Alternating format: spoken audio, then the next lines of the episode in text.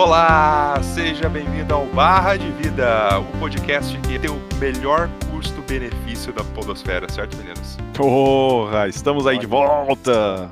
Ano começando.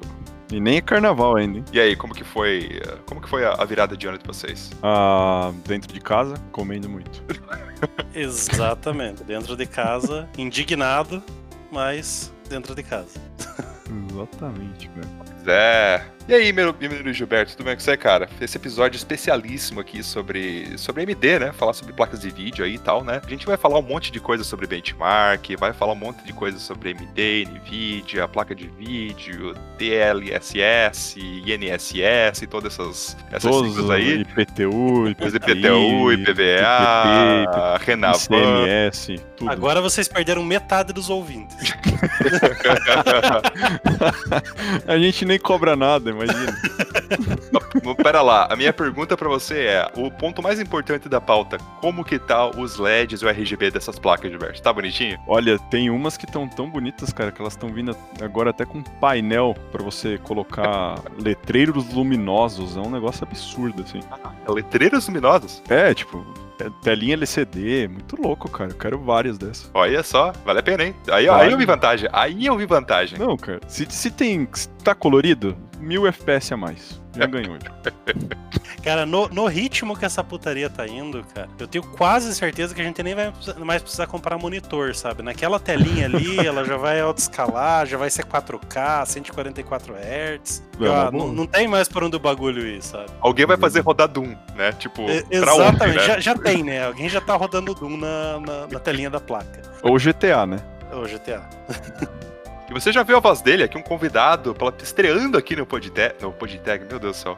Olha só! Eita, alto falho, alto falho. Tá bugado, cara. Aqui parece a reunião do Podtag. Três hosts antigos do Dois hosts antigos do Podtag e um host atual do Podtag. Tô bugado, cara, desculpa. Então, estreia aqui no Barra de Vida, importado aqui, né, do- do- nessa temporada, aqui no comecinho do, do Podtag, o querido Clássius, ou o DCJ do nosso Discord. E aí, tudo bom, Clássius? E aí, olá mundo, olá ouvintes, estou aqui infiltrado nesse podcast. Vocês pensaram que eu ouvi falar de placa de vídeo, eu vim aqui falar de programação, vim pre- pregar a palavra de Kotlin. Vamos falar mal de Java. Não, falar bem de Java porque o Luiz não tá aqui, cara. Aí eu tenho oportunidade. A gente vai falar de PHP? Não, não, diga não às drogas.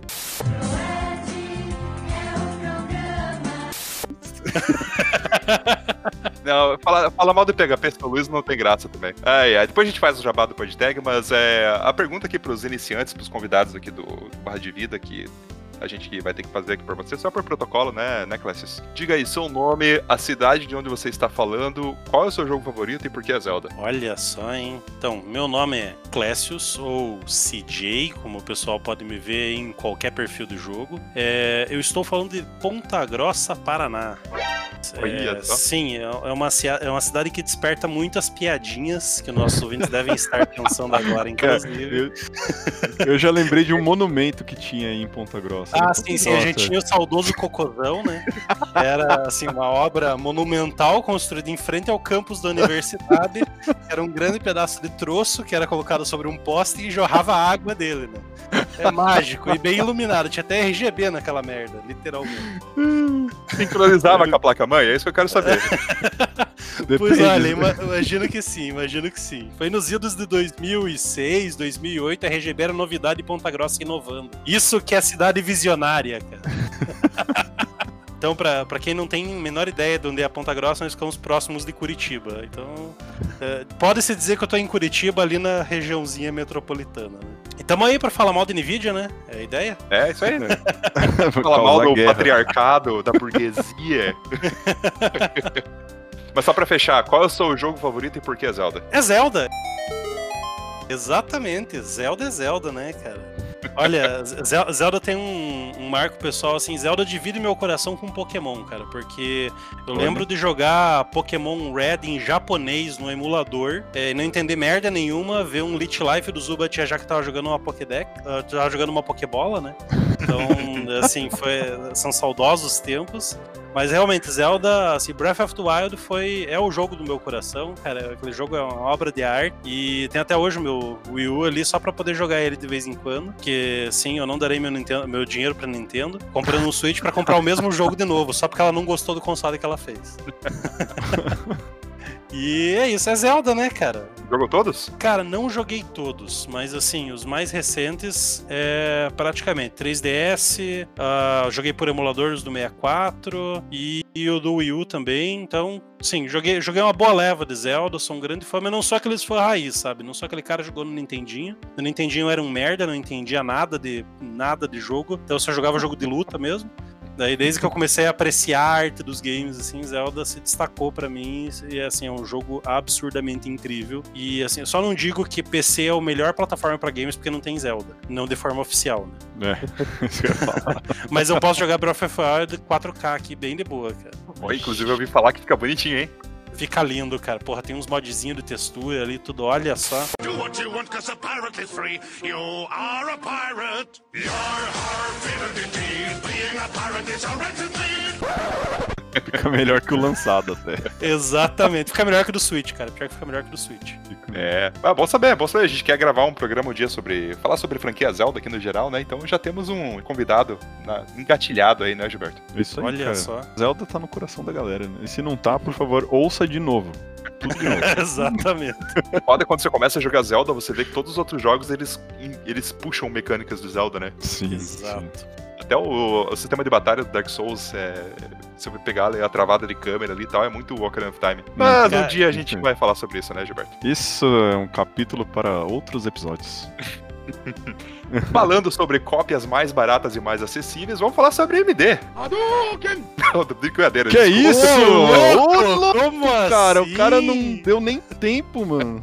Flawless victory. Olha só, na lata, né? Não, é, tá virando uma tradição. A gente já começa com um haterismo aqui.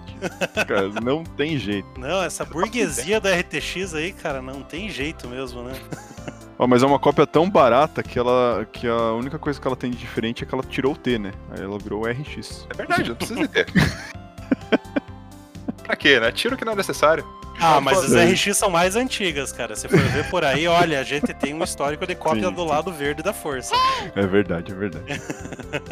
a gente tem RX desde as 200, cara. Hey, listen!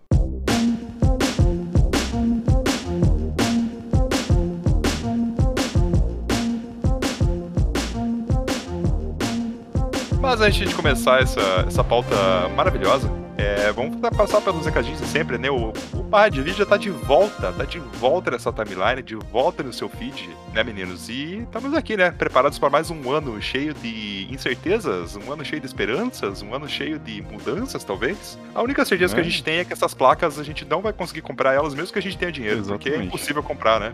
Exatamente. Tá mais fácil comprar a vacina do Coronavac no camelô do que essa placa. Sabe quando você vai comprar um item e o NPC diz que você precisa ter o dinheiro e um item? Então, aqui assim, você precisa ter o dinheiro e sorte para você conseguir comprar qualquer uma dessas placas que a gente vai citar aqui. Tem que tirar 20 no dado de luck. Exatamente. né? É isso aí. É, e aqueles recadinhos de sempre, né, queridos ouvintes? Acompanha a gente no, nas redes sociais, principalmente no Twitter e na nossa comunidade do Discord. A gente tá lá falando sobre games ali todo dia com vocês, falando sobre lançamento, falando sobre notícias, falando sobre o que a gente tá jogando, querendo saber o que vocês estão jogando também e principalmente comentando e divulgando jogos grátis. Que acho que é a especialidade desse servidor, né, Gilberto? Porra, cara, olha, eu, é muito jogo grátis, eu não consigo nem manter, a, manter em dia ali o negócio. Outro dia eu, eu acabei perdendo um da Epic. Fiquei tão triste, cara. Eu fiquei tão chateado que eu criei um lembrete para eu, toda quinta-feira, meio-dia, eu já, já lá olhar na Epic pra pegar o, o joguinho de graça. Mas o que me deixa mais triste é que eles vão acabar com isso. Mas é isso aí, né? Faz parte. É, pois é, no, no, final do ano que eles fizeram por 15 dias um jogo grátis por dia, né? Eu coloquei um aviso no meu celular todo dia, às 6 da tarde, então, olhar jogos just... grátis da Epic. Foi justamente esse dia que eu perdi, cara. Fiquei muito bravo. Olha, eu, acho que eu fechei o bingo da Epic, hein? Consegui pegar todos, cara. Pô, Consegui pegar tá todos. É, Tem uma enorme biblioteca de jogos que nunca jogarei, cara. Eu Exato. Mas o importante é ter na prateleira, não jogar. Né? Exatamente. Estamos lá também no barradevida.com.br, todos os episódios estão lá. A gente também tem a áreazinha para você conhecer os links aqui que a gente comenta nos episódios, a gente coloca lá linkados em todos os posts dos episódios e também uma areazinha de comentários lá que se você quiser deixar o seu alô pra gente, a gente entra em contato com você em 22 dias úteis, né, Gilberto? Porque a gente tá longe.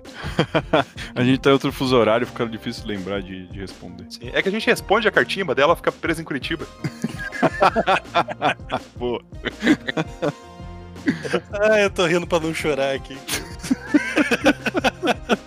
Pior que é verdade, né, cara? Classics comprou a 6900 XT aqui, mas tá. Na hora que sair de Curitiba já saiu a 7500 já. olha, já que você falou brincando, mas eu já comprei placa de vídeo da China, hein, cara. E olha que chegou rápido. Eu comprei do Japão, cara. Eu comprei também. Olha só. Isso aí, antes da gente queimar a pauta, vamos pra essa pauta maravilhosa, né, meninos? Bora. Bora.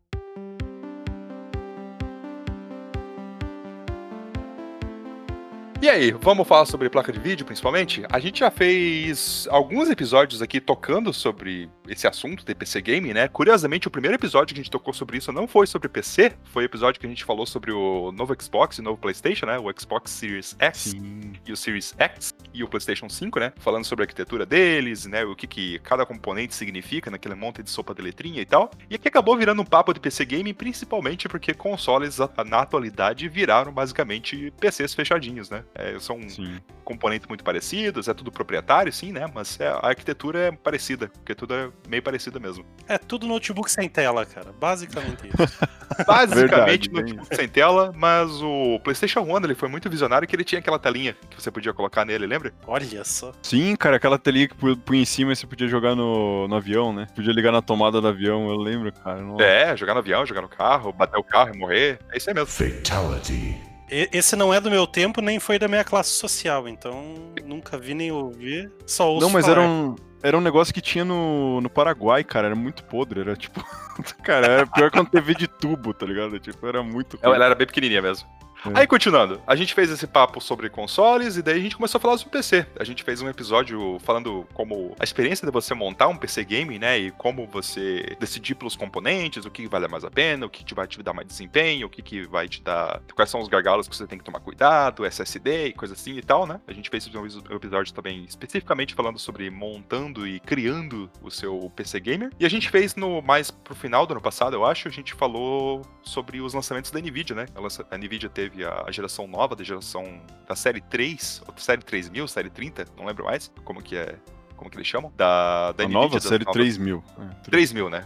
Isso. Ou eles chamam de série 30 também, né? Tô, tô bugado, não lembro. É, eles falam 3060, 3070, 3080, mas a série, a série em si é 3000. É, isso aí, é, a série então. 3000, né? Da, é da basicamente a segunda geração das RTX só pra gerar aquela confusãozinha entre o segundo e o terceiro ali, né? Isso, eu quero saber o que eles vão fazer quando chegarem no número da AMD. Eu tô bem curioso.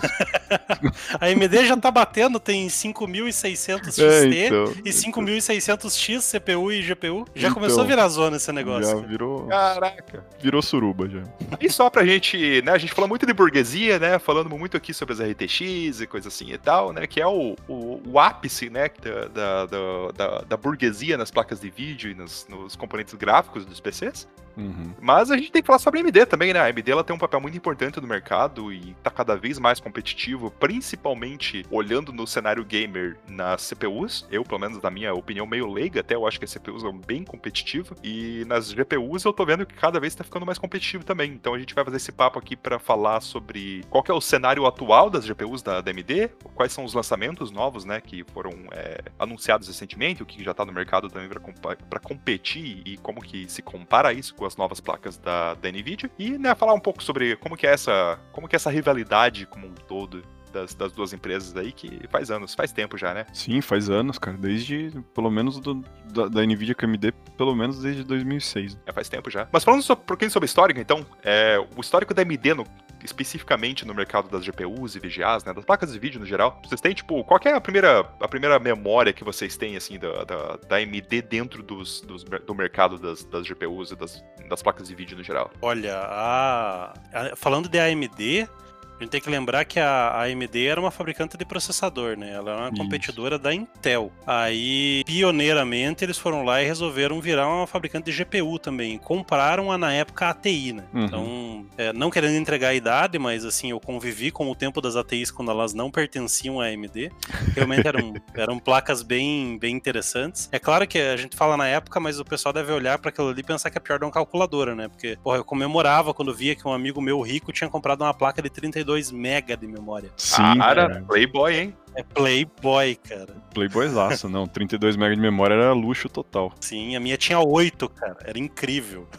E eu lembro que tinha, tinha um. soque- Ela tinha um encaixe que era no AGP, se eu não me engano. É, tinha um A socket GP? antigo antes do PCI. Eu, Isso. eu vi a virada do AGP pro PCI Express. Isso, exatamente. Foi quando eu comecei a ver também. eu- a minha primeira placa de vídeo ela foi a TI. Eu tive uma. Porque elas eram muito mais baratas. Elas sempre tiveram é, o conceito de que eles iam fazer placas tão boas quanto da Nvidia, só que um pouco mais baratas. E eles faziam, na verdade, placas muito boas. E aí a gente tinha a TI. é, eu não lembro qual era o número, cara. Eu não lembro se era, era, era tipo 1600, 100, era um negócio assim, sabe? É que foi virando uma zona com o tempo, né? Acho que Foi, a ideia era cara, seguir eu a numeração natural, daí você vê, teve relançamento. Hoje em dia, se você bater um número desses no Google, você vai ver que tem, tipo, três gerações de placa que já tiveram o mesmo número, só que com um Isso. prefixo diferente, né? E eles começavam de novo, né? Então, tipo, Aham. por, por exemplo, a, a, ATI, a AMD, ela tá a segunda, é a segunda vez, se eu não me engano, que ela tá com o número 3600. Porque 3600 eram as, as GeForce. Puxa, é verdade. Era um negócio assim, sabe? Então, se você pega a numeração, o, o quando.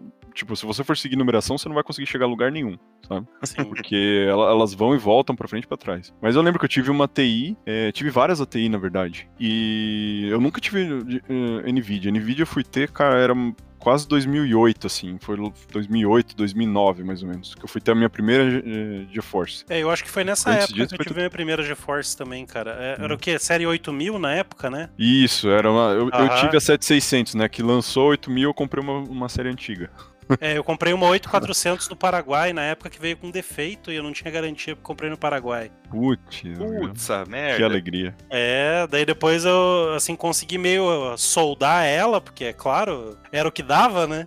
E adaptei Sim. um dissipador de processador, que inclusive era de um, de um Durum, o dissipador, que eu adaptei. E daí, tipo, eu tava com o overclock fudido, assim, ela batendo 120, 110 graus, assim, nossa, cheirava queimado aquela placa, cara. Era uma coisa incrível, assim. Inclusive era isso que eu ia falar, as placas elas não vinham nem com dissipador. Então, quando as GeForce começaram a vir eh, com, com dissipador com adesivo, nossa, tinha uma que era muito feia, cara. Era um dissipador de, de sei lá, men menor que 40 milímetros, assim, né? O menor que 4 centímetros de diâmetro dele. Tinha um, tipo um. Cara, como é que eu vou explicar? Era tipo. Sabe o. A parte do, do cooler do, do radiador do carro, que ele, ele, tem o, ele tem um ventilador de fora assim, aí ele cobre o, ele cobre aquela parte do, do carro assim e joga joga o ar pra fora, né? Tem uma parte de plástico assim, mais ou menos igual. Aí o, o- essa parte de plástico eles colavam um adesivo e depois que você ia usando a placa, aquela porcaria daquele adesivo ia, ia esfriando, esquentando, esfriando, esquentando, ele começava a soltar descolado da placa e ficava Tipo, você olhava pra placa de vídeo assim, o adesivo tava pendurado, balangando, porque tava batendo vento nele. Nossa, era muito feio, cara. Que terror. E o fato é que você não via isso, porque não tinha esse costume de você ter essas, as CPUs com acrílico, né? Você só via essas Sim. coisas se você abrisse, né? Aí que Exatamente. você- Cada vez que Nossa. você abria o gabinete era uma surpresa. Geralmente você via porque o gabinete já estava aberto, porque assim, quando a gente Porque- falava de, por exemplo, tava rodando lá com uns- um Durum, com é, putz, esqueci o nome daquela aquela outra série também, antes Teve do Zato. o. Teve os Athlon, teve os. É. Mas assim, a AMD foi muito conhecida por, por produzir processadores que esquentavam muito na época. Sim, esquentavam demais. O meu computador eu, li- Aham. eu deixava ele aberto com um ventilador virado pra ele, um barulho infernal dentro do quarto, cara. Era um barulho, porque eu tinha um computador, meu irmão tinha outro, bem, bem simples assim, os computadores. quarto. Oi? Lan House o quarto, praticamente. É, a gente fazia lan house, então cada um tinha o seu computador, porque a gente pegava o nosso computador e levava pra casa dos amigos toda sexta, sábado e domingo. Entendeu? E aí Eu a gente tinha, disso. todos, é, todos os nossos amigos tinham Athlon também. Então ficava todo mundo com aquela porcaria daquele computador aberto, com os ventilador virado pra dentro do computador, cara. Porque esquentava demais, cara. Todo mundo suando, um calor. Já tava no verão, né?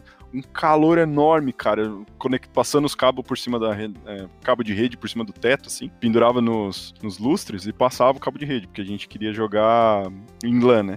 E naquela época não tinha Wi-Fi, você passava o cabo de rede, plugava no, no switch lá e mandava para todos os computadores. Cara, bons tempos. A AMD está tá comigo desde então. É, mas essa, essa do, do ventilador ser uma peça de hardware, né, cara? Isso, isso teve uma fase que foi muito verdade, assim, né? É Principalmente quando você botava o processador para suar ali, cara. Aquele airflow maravilhoso que existia nos gabinetes Nossa, da época. Bem isso. Então, rodar aberto era, era o que tínhamos, né, cara? É. Essa é a minha lembrança de AMD. A AMD CPU era isso. Eu lembro que tinha na época, tinha a, a AMD, ela tinha um socket que era 9, 951, acho, ou 955, era um negócio assim. Era um monte de pino. E os Intel eles eram 768, se eu não me engano. Era um número assim, um pouquinho menor. Aí meu amigo falava, não, eu vou comprar um Intel. Eu falava, é, mas Intel não tem 951 pinos. tipo, nada a ver, tá ligado? Como se fosse fazer alguma diferença, né? O, a, é, exatamente. É, tipo, não era, dos pinos. Era muito caro, mas era muito caro Intel, cara. Era muito mais é. caro.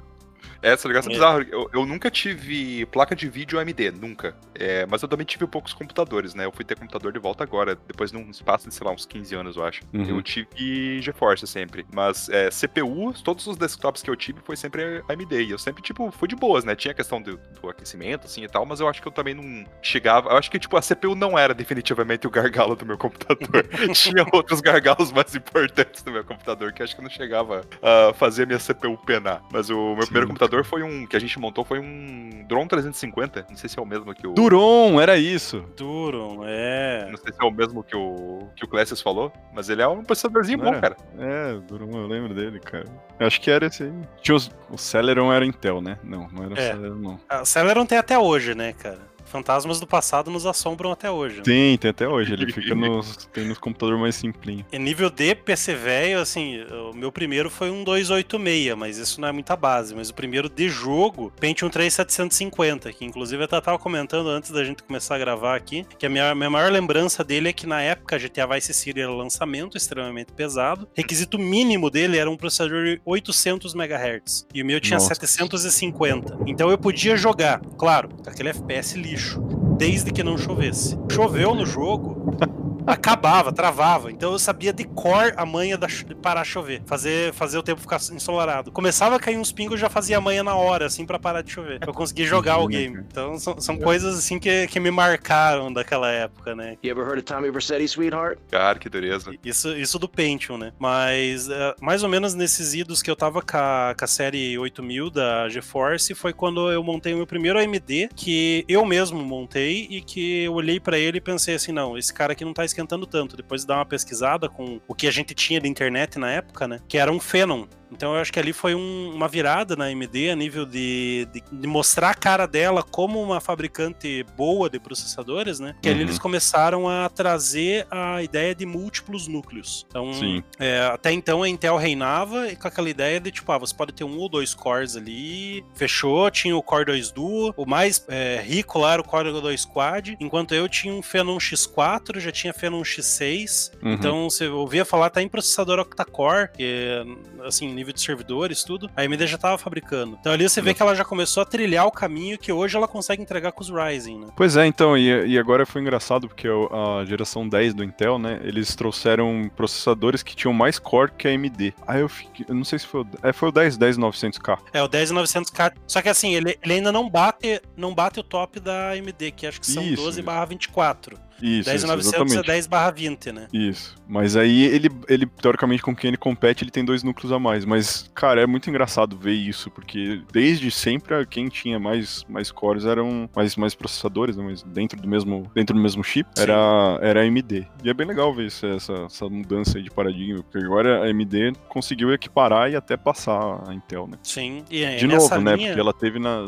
15 anos atrás, mais ou menos, ela era melhor na época, né? Ela tinha até. Foi quando a última vez que a ação dela valia mais do que a Intel. E aí depois eles perderam totalmente isso por, sei lá, 10, 15 anos. É, e agora que, eu... eles conseguiram equalizar de novo. O que quebrou muito eles foi a linha dos FX, né, cara? Acho que foi um tempo Sim. negro da AMD.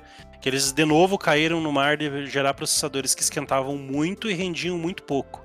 Então você pegava um octa-core, que é a arquitetura Jaguar, que é que equipa inclusive acho que o Play 4 e o Xbox. Uhum. É, ele essa arquitetura com oito núcleos perdia para um dual core da Intel. Então Sim. era uma arquitetura assim muito, muito fraca. E os Ryzen reinventaram isso e a gente sentiu acho que essa melhoria de arquitetura até nas GPUs também, que a gente foi vendo essa melhoria, né? Sim. Ah, você falou do PS4, é por isso então que no meu The Last of Us aqui parece que o PS4 ele vai decolar da minha, da minha estante.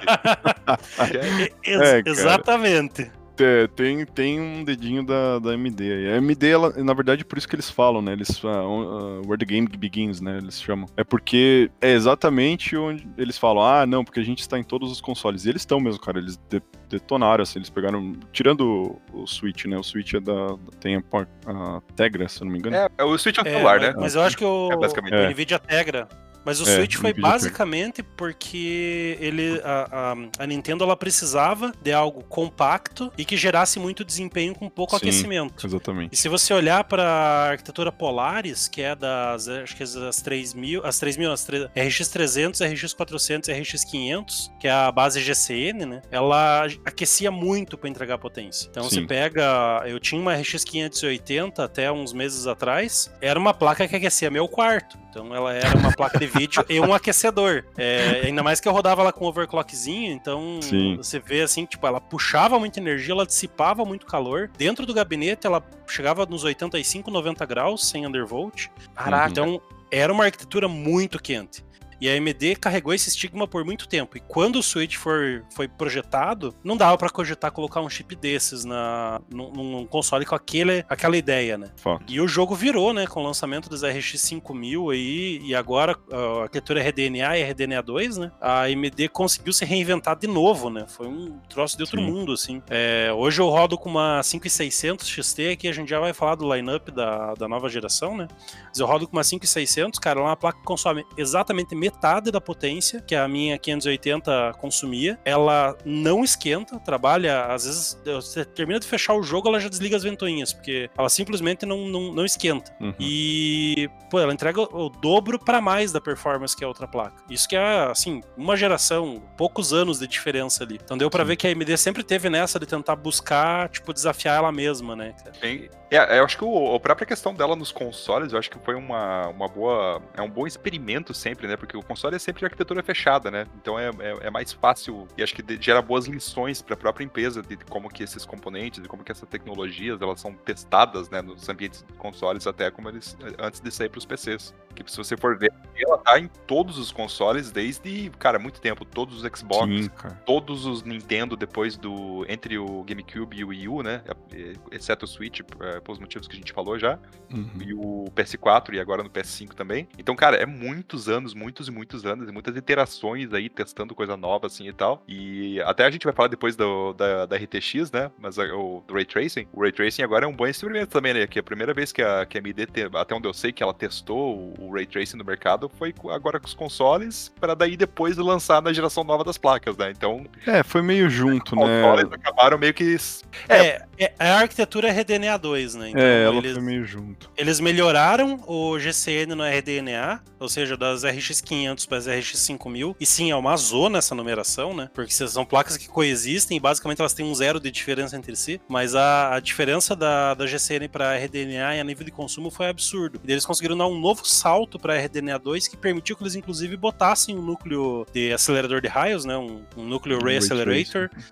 dentro do, do núcleo que eles têm ali, do, do núcleo de RDNA. Então, essa que foi a grande inovação do RDNA 2, né? Eles conseguiram entregar essa tecnologia graças a todo esse histórico de melhorias, né? E eu acho que Sim. não podia ser diferente, né? Num, num mundo onde o Ray Tracing tá cada vez se tornando mais verdade, os desenvolvedores não querem mais fazer rasterização, simular reflexo, criar sombra através de vários eh, artifícios que eles usavam, sendo que agora você pode simular uma iluminação real, né? Dá um nível de realismo muito maior com muito menos trabalho. Então a tendência daqui pra frente acho que é ray tracing. Não sei quantos anos vai demorar pra popularizar, mas cada vez mais vai se tornar realidade, né? E acho que muito disso vem da AMD poder fazer o ray tracing também, né? Sim. É, os consoles geralmente eles puxam a tecnologia porque, como eles são uma, uma eh, plataforma mais barata, ela é mais fácil de popularizar, né? Então quando ele chega no console, os, os jogos vão falar assim: ah, agora tem no console, então vamos fazer. Mas teoricamente eu acho que o que vai mais pegar mesmo daqui pra frente não é nem o Ray Tracing, o Ray- porque o Ray Tracing é muito caro de se fazer. É muito caro o, o- o custo... Performance, né? Performance, é. Você perde muita performance. Mas ele aliado com com o que a gente chama de. A gente vai falar mais pra frente, mas o DLSS, que é a renderização. Uma renderização de uma textura. Uma resolução numa- inferior. numa resolu- isso, numa resolução me- menor. Depois eles, eles fazem um upscaling disso. É muito, mais, é muito menos custoso pra rodar junto com o Ray Tracing. Então eu acho que essas duas tecnologias andando juntas, aí vai popularizar mais o negócio. Mas a, a, a nível da, da parte dos consoles ali, eu só queria colocar mais um comentário que eu acho bem pertinente, que o- assim, muito se fala que a AMD envelhece bem, né, cara? Então, Sim. geralmente você ouve essa história de que a AMD envelhece bem, e acho que isso está muito atrelado a esse histórico com os consoles. Uhum. Porque quando vai chegando no fim da geração, os desenvolvedores eles têm que olhar para o hardware do console e fazer com que o console, que é o denominador comum, né, ou, seja, o pior hardware possível que eles têm no fim da geração. Eles têm que olhar para aquilo ali e tem que fazer aquele jogo rodar. Igual The Last of Us 2 rodando no PlayStation 4. É praticamente magia negra, mas roda.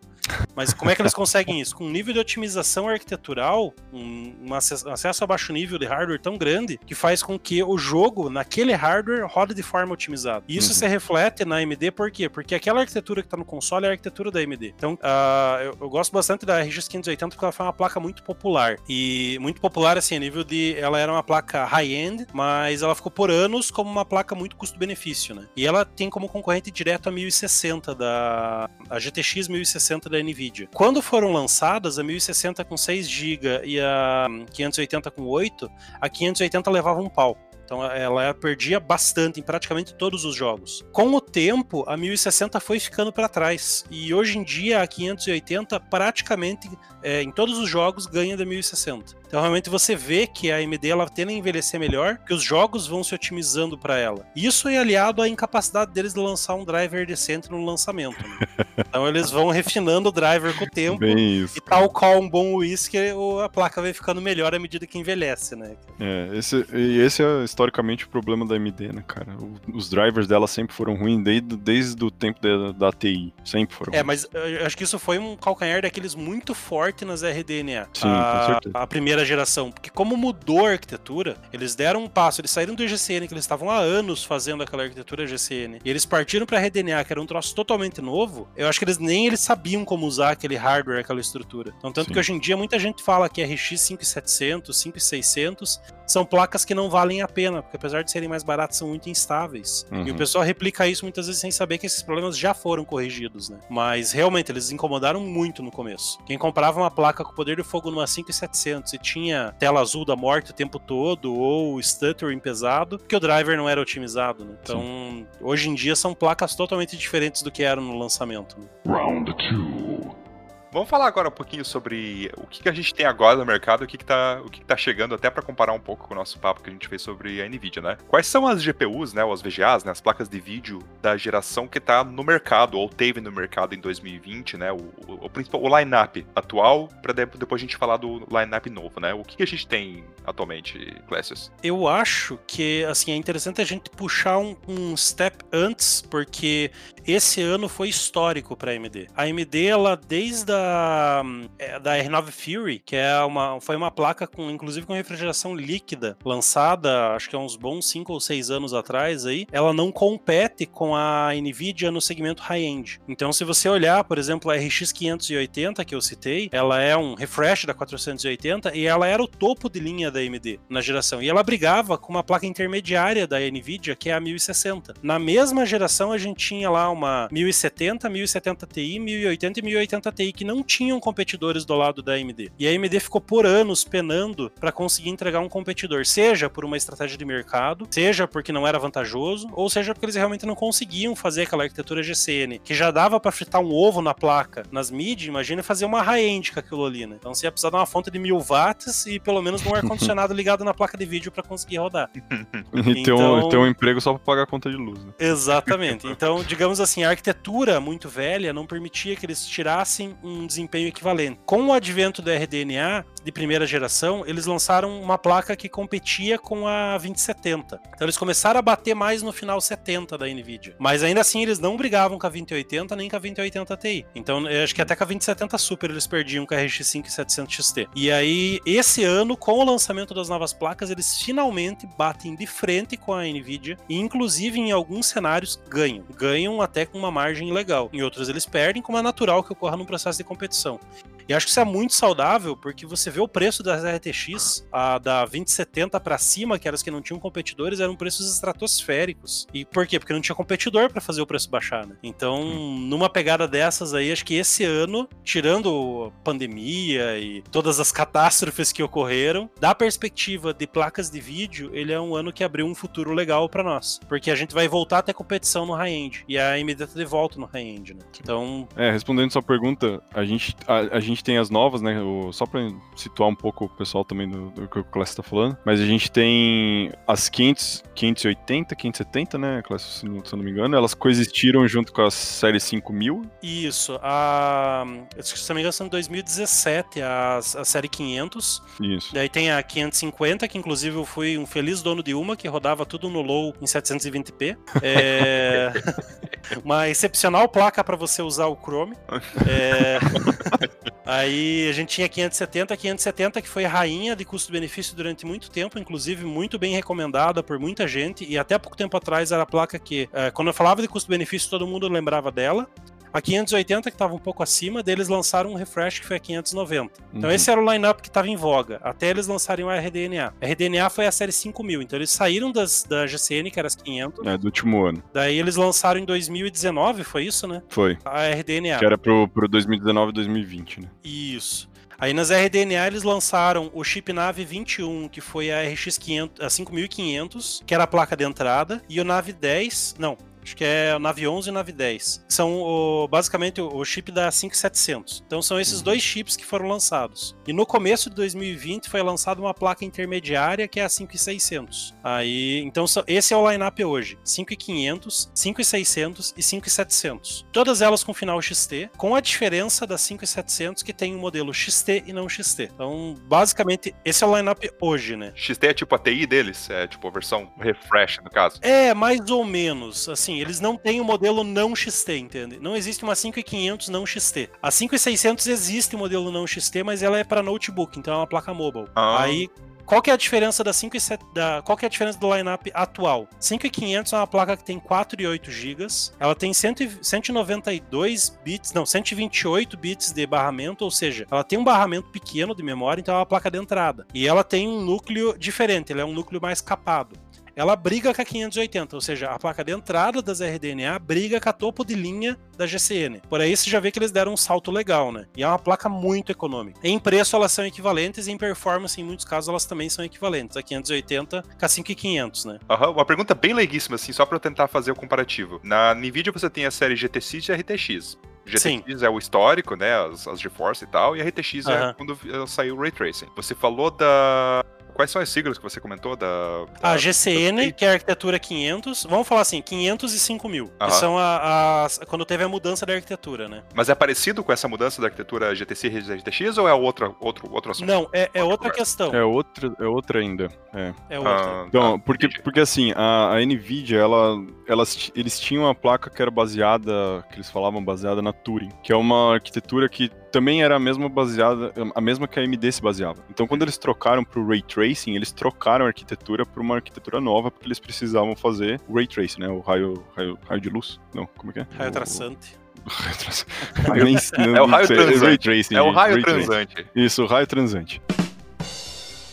E aí eles precisavam fazer o raio transante. Então eles tinham que. Eles incorporaram um novo tipo de, de CPU. Então tem um CPU lá que é exclusivamente utilizado para fazer essa parte do, do, do raio transante. E, e com isso eles mudaram toda a arquitetura da, da placa. Então a placa, a, a geração 1080 para a geração 20, 20 alguma coisa, a geração 1000 né, da, da NVIDIA, que é a que competiria diretamente ali com a, com a, Com a geração 500. 1000, 2000, é, com a 500, é, eles eram uma, uma arquitetura totalmente antiga. E aí a arquitetura da- das placas é, novas, né, da- das 2000 da NVIDIA, elas batem diretamente com a 5000 da AMD, que também mudou a arquitetura deles. Então eles já estavam. Mas ele- tem, tem, um- tem, um detalhe aí que a- as GTX 16, ou seja, 1650, Isso. 1660, foram lançadas mais ou menos ao mesmo tempo que as RTX. Que as Isso, RTX elas exatamente. eram uma arquitetura nova, só que elas eram muito, Muito caras. caro, então você não exato. pode fazer uma RTX de entrada. A 2060 já é uma placa que mal consegue sustentar Ray Tracing em 720p sem o Sim. DLSS. Então eles tiveram que fazer um meio a meio, sabe? As entradas seriam uma placa com GTX, com arquitetura é, antiga, e as RTX seriam só as placas mid para high, né? Ah, ente- ente- então é é basicamente isso que eu queria saber. Então a, a diferença do, do prefixo é basicamente a mudança de arquitetura para as duas fabricantes. Então, Sim. se na Sim. Nvidia você tem o GTX e o RTX, que é o Ray Tracing, na, Uhum. na, na AMD você vai ter o RDNA, que é, que é a versão Ray Tracing,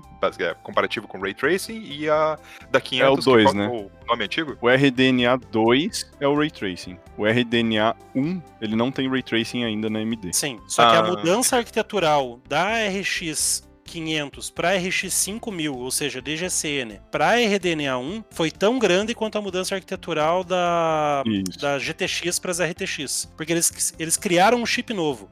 Eles não Exatamente. reinventaram o chip, não mudaram. Eles reorquestraram o chip de uma forma que uma placa com 128 bits de interface de memória, ou seja, muito mais lenta, com clock menor, que é a RX 550, ela bate numa placa 580, que tem 256 bits de interface de memória, com clock maior, tanto de memória quanto de trabalho. Então, e- eles meio que lançaram uma nova geração em que a placa de entrada da nova geração, ela bate de frente com a topo de linha da geração anterior. Isso falando de AMD para AMD, né? Aí o pessoal se Ah, pergunta: entendi. você está entendendo alguma coisa dos números? É claro que não, porque nem esses vagabundo que inventaram esses números entendem a porra do número. Exatamente. Os caras podiam pular pra pelo menos tirar os 5, né, cara? Sim, Pô, cara, Você vai lá, por mil, coisa. tira os 5. Vamos fazer Cara, por não. ano? Faz igual Não, o não, Samsung, cara. Não, dá nome, sabe? Qual que é a sua placa de vídeo? A placa de vídeo é Arnaldo. É- Essa é a Então minha não pode, sabe que eles não Sabe? podem dar nome? Porque acaba. Não acaba nome, cara. Sim.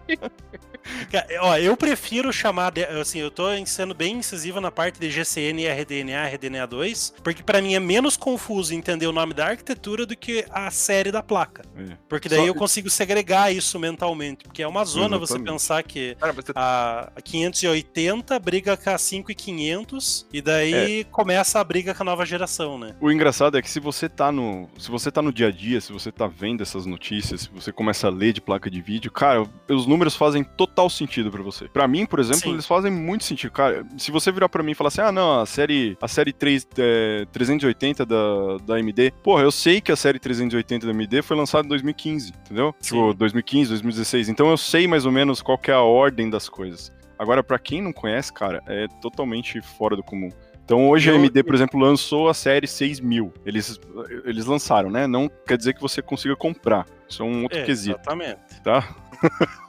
Mas eles lançaram a série 8 6000. Então a gente tá falando da 5600, 5500, é, 5700X, X, é, 5700, 5700 XT, mas já tem a série 6800, 6800 XT, 6900 XT, que é a série high-end que o Clássico está falando, que agora sim a Nvidia, a, a AMD conseguiu empatar com a Nvidia ali, competir. é, algumas coisas ela, ela perde, algumas coisas ela ganha, e acho que a gente pode falar um pouco disso, mas é, a- cara, é uma sopa de letras que ninguém entende, nem eles. Exatamente. E, e o, o ponto interessante que eu, que eu tava colocando a respeito da- das RX 5000 é porque, apesar delas serem um line-up a, a antiga, ela não tem competidor no novo lançamento, né? Então, se você pega o line-up da AMD hoje, ele é composto na série Low e Mid das RX 15 5000 e na série High das RX 6000. Sim. Então, basicamente, eles lançaram as topo de linha, mas eles não lançaram as, as mid e low das RX 6000. Então, hoje, se você quer uma, uma Radeon, uma, uma AMD, para rodar em 1440p no Ultra, você não vai olhar para RX 6000, você vai olhar para 5700 XT. Porque a 5700 não é mais fabricada. Que sim, eles começaram a des- descontinuar as placas sem nem mesmo lançar concorrente, mas beleza. Meu Deus do céu, cara, eu tô com fetal aqui no chão que eu não tô entendendo nada mais.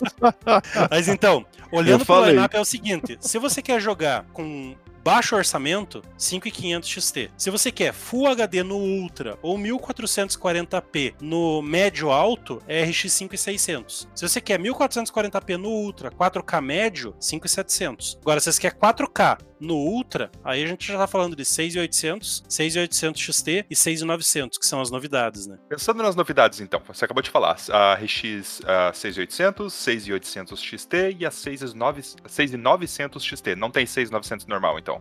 Não. Fizeram a Não, mesma e- cagada do que eu. Exatamente. Não, na verdade é o seguinte, eles vão lançando, eles, eles fazem assim, né? Eles lançam geralmente as mais caras primeiro. E aí depois eles vão lançando as mais baratas. Ah, entendi. E aí, com cerca de 4 a 6 meses, eles lançam uma revisão. Então eles vão lançar, por exemplo, ah, 6800, 6800 XT, aí eles lançam a 6900 XT e depois eles lançam a 6900. Porque senão eles não conseguem vender a 6900 XT e nem a 6800 XT. Então eles vão fazendo essas quebradinhas. Mas viu, Gilberto, nesse ponto eu tenho que discordar de você, cara, porque a 5700 e a 5700 XT foram anunciadas juntas e a 6800 e a 6800 XT foram anunciadas juntas. É, sim, é sim. proposital a zona faz de nome, sentido, não cara. é sobreposição. Basicamente, o que, que eles Não, não, não é sobre posição. O, o que eu tô falando é que, tipo, daqui vai demorar um tempinho, eles vão lançar as placas que são meio que encaixam entre essas. Não, Sim. não a, a 6800, 6800 XT, porque essas eles já, já lançaram. Mas muito provavelmente eles cheguem. Eu não, não sei agora, né, com toda essa pandemia que tá acontecendo, se eles vão conseguir, porque era pra eles terem anunciado até as low, low end e não anunciaram. Mas provavelmente eles cheguem com uma 6900, entendeu? Sim, a expectativa da CS desse ano era que eles fossem anunciar uma 6700, né? É, Mas a- o rumor agora é que é pra março o lançamento dessa placa. É, então. Aí, mas basicamente a diferença ah,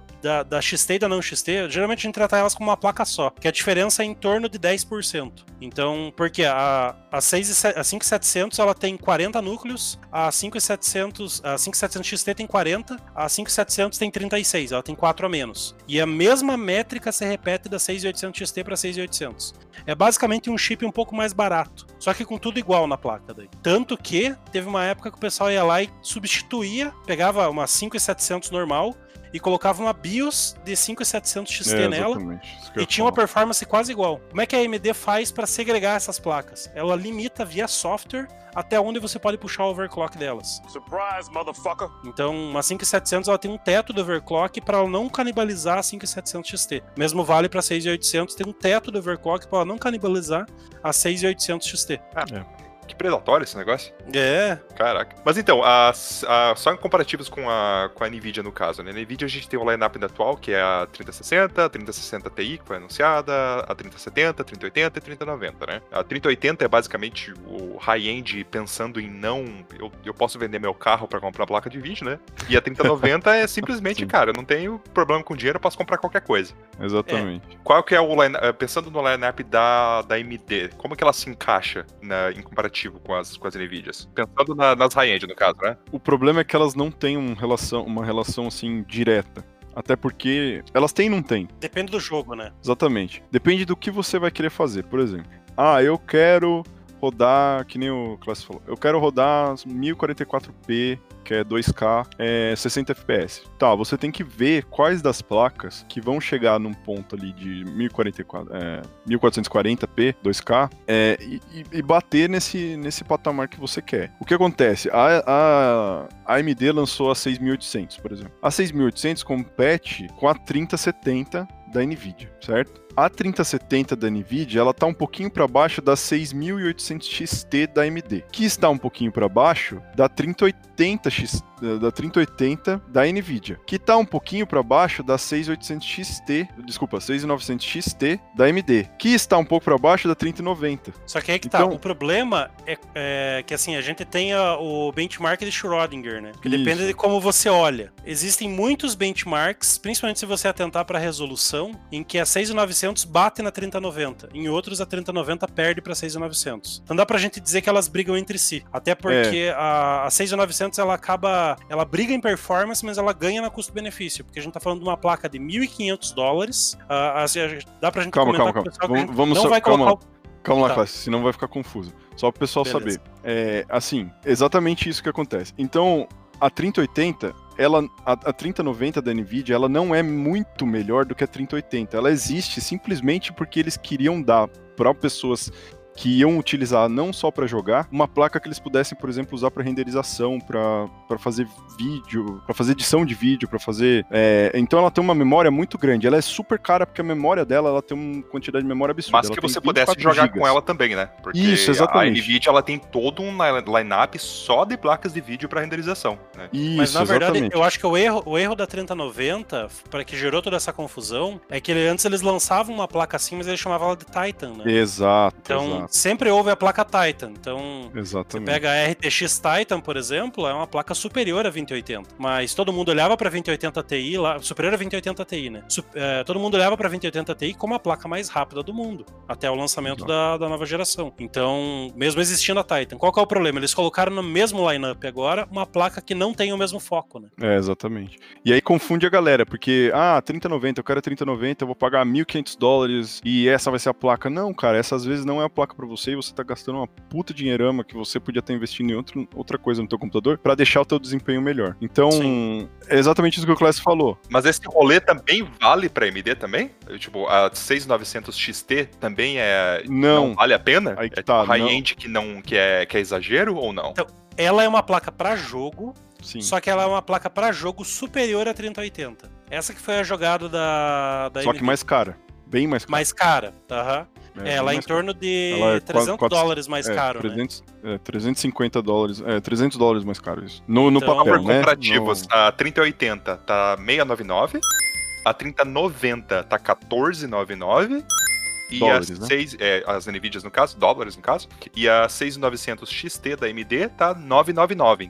Ela tá bem no meio entre a 3080 e a 3090 na questão de Isso. preço, mas também de performance. Ela entrega a performance de 3090 em muitos casos, com o preço é, 500 dólares abaixo. Mas Sim, é isso que o Gilberto falou. A 3090 ela não é uma placa que você deve medir ela só por FPS. Sim. Ela não é uma placa para quem quer jogar, ela é uma placa para quem trabalha com estrutura gráfica e também precisa jogar. Então também quer jogar.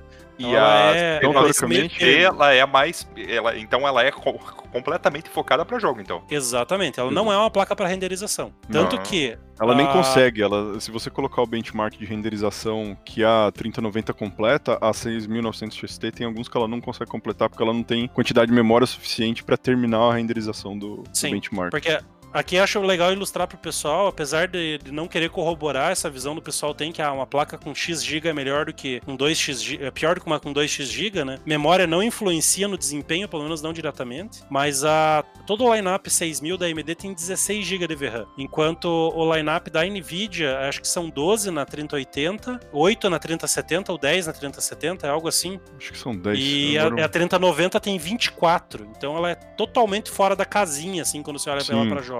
Não existe um jogo que vai usar 24 GB de VRAM, porque os jogos também são lançados pro console e o console não vai ter isso de VRAM. Então, a- as AMD já são conhecidas por sempre trazerem mais VRAM, então isso é histórico, até porque as AMDs elas têm uma memória mais lenta, então Uhum. enquanto a 3080 e a 3090 utilizam uma tecnologia chamada GDDR6X, que consegue melhorar a largura de banda e aumentar a velocidade da memória, isso é muito importante para performance em 4K, que é o objetivo dessas placas. Velocidade de memória é muito importante porque as texturas do 4K são muito grandes. Para você transitar isso é muito importante você ter a largura de banda. Enquanto as AMDs, elas têm uma memória baseada em, dos, é, em- e as Nvidia são 384 bits, ou seja, passam mais informação além de ser uma tecnologia mais nova. Enquanto as AMDs, elas são 256 bits e usam G- é, GDDR6 normal, não é a X. Qual que é a diferença que a AMD lançou? E por que, que elas começam a discernir e por que, que é tão confuso se comparar elas? Porque ela lançou um carinha chamado Infinite Cache, que é basicamente um cachê que melhora a performance da memória sem aumentar a largura de banda da memória, mas melhora em casos específicos. Então você vai pegar jogos onde uma 6800 vai tomar um pau de uma 3080, vai praticamente perder para uma 3070, enquanto em certos casos a 6800, 6800 XT vão bater até uma 3090. Então a, a É gente tá num poucos, patamar tem. é, a gente tem um patamar onde é muito difícil de você comparar uma placa versus a outra de forma absoluta, porque a gente tem Exatamente. resultados muito distantes de um lado e do outro. E aí entra o, o caso do, do Ray Tracing, né? O raio transante que a gente tava falando. Cara, Exatamente. se você ligar isso, pega todas as placas da AMD e joga no lixo. Porque o- a performance é muito ruim, cara, é muito ruim. Mas não quer dizer que é uma placa ruim. É porque eles estão agora chegando no, no raio transante e a Nvidia já tava aí igual um coelho, entendeu? Tava fazendo filho a torto direito. A estrutura do Ray Tracing das AMDs, primeiro, a gente tem RTX aí já acho que desde 2019, 2018, ah, as RTX. Não lembro exatamente quando foi o lançamento O delas. RTX foi 2017, 2018. É, 2000, finalzinho de, 2018. É, o finalzinho de 2017. Não, o finalzinho de 2018 pra 2017, né? Que começou na, na série 2080. 20, 2080, 2060, 2090. é, desculpa, 2080 Ti, 2080 Super, essas aí. Começou nas 2060, depois as 2070, depois a 2080, né? É, elas são lançadas. É elas, elas são lançadas. 2060, não foi? Elas são lançadas, é, elas sempre são lançadas mais ou menos desse jeito. Então sai a 20, Uhum. a, a série mais top, que é 2080, 2070. Aí depois de um mês, um mês e meio, eles lançam 2070, 2060. Aí depois de uns três meses, eles lançam uma revisão, que vai ser ou, ou a série TI ou a série Super. A AMD segue mais ou menos a mesma ideia. Eles lançam o 690, 6 6900, por exemplo, agora XT. Daqui a pouco eles lançam 7 6700, 6500, porque daí eles vão atingindo todos os públicos, né? Mas eles desovam as mais caras antes. Então, indo nessa linha do, do Ray Tracing, a NVIDIA já faz Ray Tracing há algum tempo, né? Sim, então, você sim. pega a performance das AMD versus as RTX 20, ainda é pior, mas ela não é tão Sim. feia. Então, se você compara exatamente. com uma RTX 20, por quê? Porque as RTX 20 foram a primeira tentativa de Ray Tracing. Mas quando você compara com a nova geração, com as 3000, realmente as 3000 elas tiveram um ganho de Ray Tracing significativo. Sim, foi absurdo, cara. E aí que entra a principal pegada. Quando você olha para uma placa e olha para olha para Nvidia e olha para AMD, você tem que entender o que, que você quer com hardware, né? Exatamente. eu quero ray tracing. Eu quero jogar em 4K com a maior taxa de quadros possível. Talvez ah, uma AMD ligando o Ray Tracing, né? Talvez uma AMD não seja o caso hoje. Porque, É, exatamente. porque, primeiro, a gente tá falando de drivers que acabaram de ser lançados com Ray Tracing, a gente sabe que a AMD tem um péssimo histórico com drivers. Não se sabe se ela tá conseguindo usar o próprio hardware da forma como deveria ser utilizado. A AMD não dispõe de uma tecnologia como DLSS, que acho que é um tópico bem legal pra gente trabalhar também, né? É. É, ainda não dispõe de uma tecnologia como o DLSS. Então, tecnicamente, a AMD ela perde quando você olha para esse cenário de Ray Tracing. Mas em muitos casos, em rasterização, que é a alternativa ao Ray Tracing, ou seja, como a gente fazia as coisas até agora, a rasterização, a AMD tem uma performance bruta superior. Então, principalmente se você pega em resoluções menores, onde a velocidade da memória não influencia tanto, pega em 1080 e 1440, as taxas de quadro que as RX 6000 atingem são absurdas. E nesses casos, elas inclusive conseguem bater aí as placas até superiores em preço da, da Nvidia, até categorias acima, né? Mas quando você se aproxima do 4K e principalmente quando você liga o Ray Tracing, as Nvidias começam a ficar mais interessantes. É, eu acho que o que vai ensinar bastante, o que a AMD vai aprender bastante é justamente o mercado de consoles, né? Como a gente falou, ela, o line-up dos consoles foi a primeira, uma a primeira tentativa oficial, né, da, da, da AMD com Ray Tracing, e acredito que daqui a alguns anos tenha o resultado desse, de tudo que eles aprenderam com, essas, com esse tempo, né, da otimização dos consoles, dos desenvolvedores e tal, né? E aí eu acho que é um tópico bem importante, porque se você pega a assim, um driver mal otimizado que pode ser melhorado com o tempo, aliado ao fato que todos os jogos daqui até a próxima geração vão ser desenvolvidos olhando para o ray tracing da AMD, talvez para um, a AMD seja mais furu- future-proof, né? Seja, seja uma placa melhor para você olhar para o futuro. Então ela pode não ter o melhor desempenho hoje, mas todos os jogos com ray tracing daqui para frente vão ser desenvolvidos olhando para o ray tracing que a AMD consegue fazer. Mas aí eu, eu vou, eu vou ser obrigado a discordar por um motivo. Um só, Ah. chamado RTX 3070. Cara, essa placa, se você for ver, ela é o sweet spot, porque ela é a mais barata, ela tem uma performance excelente para Ray Tracing, e ela tem uma performance que chega a bater, em alguns casos, a 6800, que é a, a- a mid-end ali, né, do mid-high-end da, da AMD. Então, eu acho que ainda a AMD, ela tem que lançar pelo menos mais uma ou duas placas para que isso seja verdade. Mas eu- eu, eu vejo assim a nível de otimização. Porque é difícil a gente dizer sobre o Ray Tracing hoje, porque assim, todos os jogos com Ray Tracing lançados até agora foram desenvolvidos com o toolkit da NVIDIA. Então, é, todos os jogos, É, é assim, a Di- DirectX foi lançar suporte a Ray Tracing como uma API comum para ser utilizado nos jogos esse ano, no final, que é o Uhum. DirectX 12 Ultimate, né? Que as, as RX e as RTX dão É, suporte. te- tem isso ainda, né? Que se os jogos forem otimizados cada um pra. Porque assim, né? A gente fala, ah, os jogos serem otimizados. É que tem alguns jogos, vários deles, na verdade, são patrocinados, né? Vamos dizer assim, por, por pessoal da. Nvidia. Outros são patrocinados pelo pessoal da AMD. É por isso que a gente vê muitos testes lá, a galera que quer comprar uma placa de vídeo tem que olhar bastante cuidado, porque você tem que analisar, ah, mas essa placa aqui tá muito melhor nesse jogo. Sim, isso pode ser normal. Isso pode ser até esperado, porque esse jogo ele pode ter Sim. sido totalmente otimizado, por exemplo, para Nvidia ou totalmente otimizado para AMD, entendeu? Pra gente Então, dar um vezes- exemplo recente, que não é uma base muito boa, mas o Cyberpunk, o RTX do Cyberpunk só funciona nas NVIDIA, não funciona Sim. nas AMD ainda. Eles Sim. falaram que vão entregar no futuro o RTX da AMD. Por quê? Porque o jogo foi fortemente desenvolvido em parceria com a NVIDIA. Exatamente. Isso acontece bastante, né? É, e também porque o jogo não tá pronto, né? É, exatamente. Vamos combinar, né? Sim, era pra daqui a um ano, né? Tivemos o lançamento Early Access, né, cara?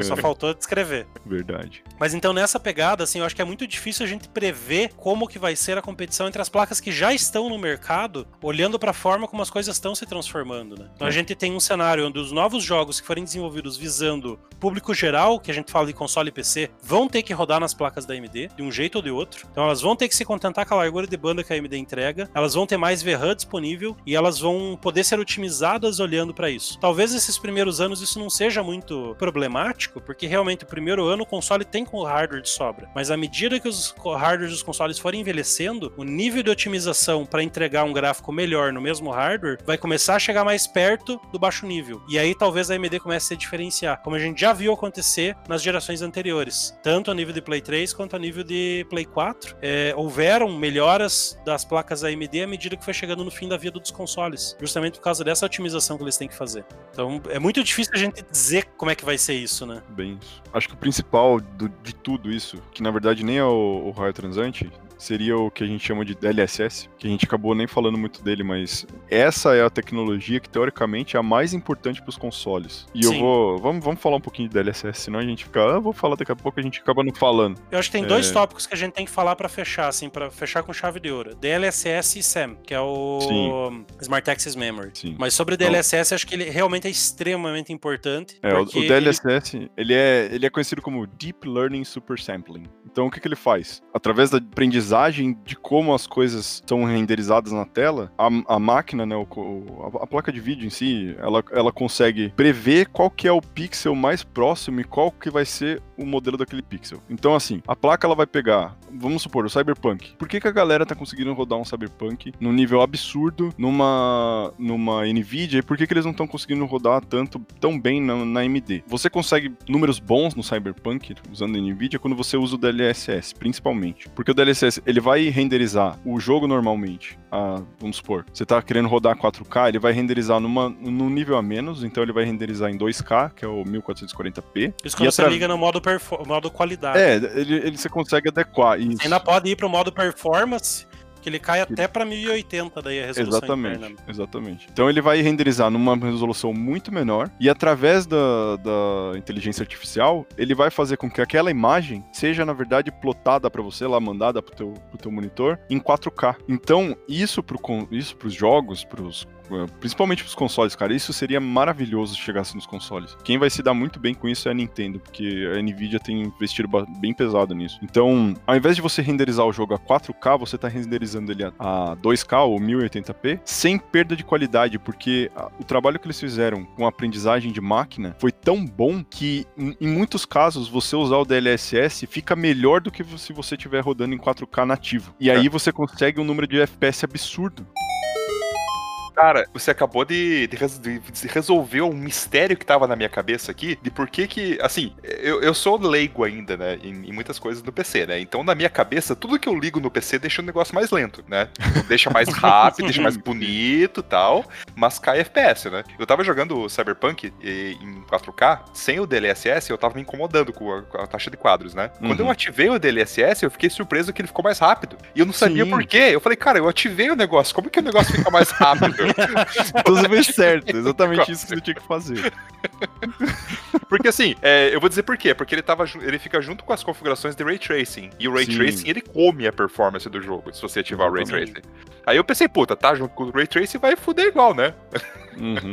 E daí eu Não. percebi que quando eu ligava o DLSS, o jogo ficava mais... O, o- a taxa de quadro subia, tipo, 15 FPS ou até 20 FPS. É, ele ganha cena. 20 a 30% de performance. Com o Ray Eu, Tracing. eu né? acho legal ilustrar por que, que o DLSS foi criado, né? Ele foi criado dentro das RTX 20, justamente porque a queda de performance quando se ligava o Ray Tracing era tão ridícula que eles não podiam entregar uma placa daquele preço com o Ray Tracing com aquela performance, né? Então Exatamente. você Você ia pagar um absurdo numa 2080 Ti para ter uma performance a nível de taxa de quadros igual a que você teria numa 1660, por exemplo, que era uma placa que custava um quarto do preço da 2080 Ti. Então, para poder entregar essa performance, eles incluíram, além dos núcleos de, de Ray Tracing, eles incluíram esses núcleos tensores, né? Então tem três tipos de núcleos nas RTX, que são os núcleos tensores, os núcleos Ray Tracing e os núcleos de os núcleos gráficos propriamente ditos, né? Entra shaders, TMUs e todas aquelas é, estruturas gráficas de rasterização. Siglas e nomes. Sim. Aí, então, esse, esse núcleo de, de tensores permitiu que eles tivessem essa tecnologia. E agora o mercado inteiro está olhando para a AMD, que entregou ray tracing, mas não entregou um sistema de super sampling efetivo. É. Porque eles têm um sistema de super sampling. Por exemplo, se você pega o DLSS 1.0, que foi lançado lá com as RTX 20, que inclusive acho que ainda é o que existe no Shadow of Tomb Raider, por exemplo, ele borra a imagem. Então, se você. Sim. É mais ou menos como você baixasse a escala de resolução do jogo. Então, o que, que ele faz? Ele pega um pixel e quadruplica. E daí isso deixa aquela imagem borrada, sem bordas definidas. A,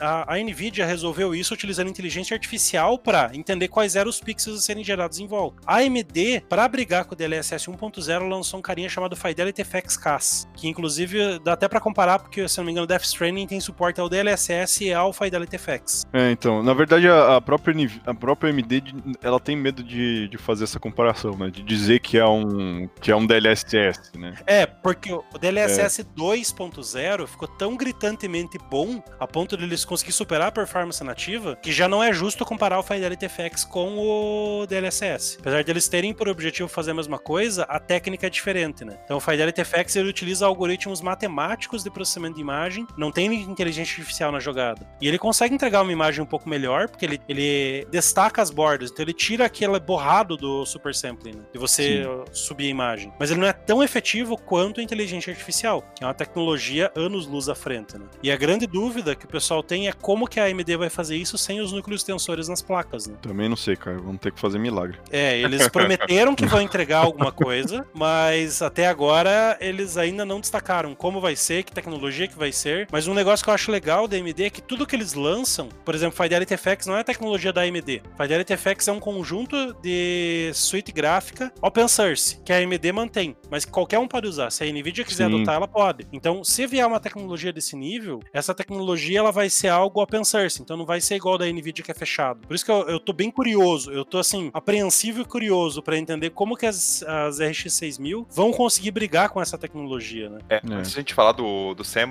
você falou da, da questão do seu open source e tal, a gente dá pra gente tocar, tocar bem rapidinho na questão do FreeSync contra o G-Sync, que é bem parecido esse rolê, né? Sim. Isso.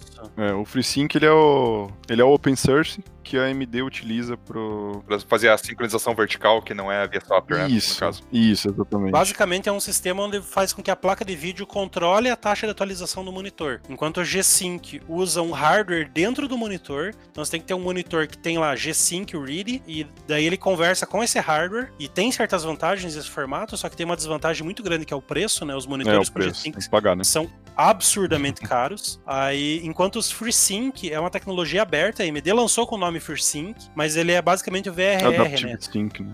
O Adaptive É Sync. o Adaptive Sync. Então, esse cara, ele é open source. Inclusive, a própria NVIDIA suporta monitores com FreeSync. Exato. Mesmo que ela não diga isso oficialmente, né? Ela diz que suporta lá, mas não diz quais monitores são suportados. Não, ela Eu- diz, ela diz exatamente quais. Ela Tem diz, uma, né? tem uma listagem oficial. Eles chamam Isso. de G-Sync Ready, que são, verdade, Ah, não, mas o, eu digo que suporta não o G-Sync. Ah, não, desculpa, G-Sync... o- Sim, sim, desculpa, é G-Sync Compatible, que eles É falam isso. que é Ah, compatível, entendi. não é ready, mas é compatível. Na verdade, os compatíveis são todos FreeSync, mas não todos os. FreeSync são compatíveis, no caso. É porque eu tava vendo que tem uma listagem, mas tem monitor que não consta lá que é compatível, né? Então, Porque tem a- uma, tem uma listagem oficial e tem uma Aham. planilha, que é uma planilha gigantesca do Google Docs, que a comunidade mantém, que Sim. ela confirma placa, é, monitor por monitor, se é pelos testes da comunidade mesmo, se, se é compatível ou não. Daí É, é mais fácil você olhar nessa, nessa planilha. Sim. É gigante mesmo, e é pesada pra caramba. É gigantesca, cara. E é isso que eu acho legal, que a AMD ela lançou a tecnologia que, assim, apesar de tecnicamente inferior, que é muito melhor você ter um hardware dedicado para fazer algo, ela conseguiu um nível de popularização que hoje é, um monitor de entrada molecada que seja gamer já pode ter suporte ao FreeSync sem um custo absurdo. Enquanto se você quer ter suporte ao G5, você tem que pagar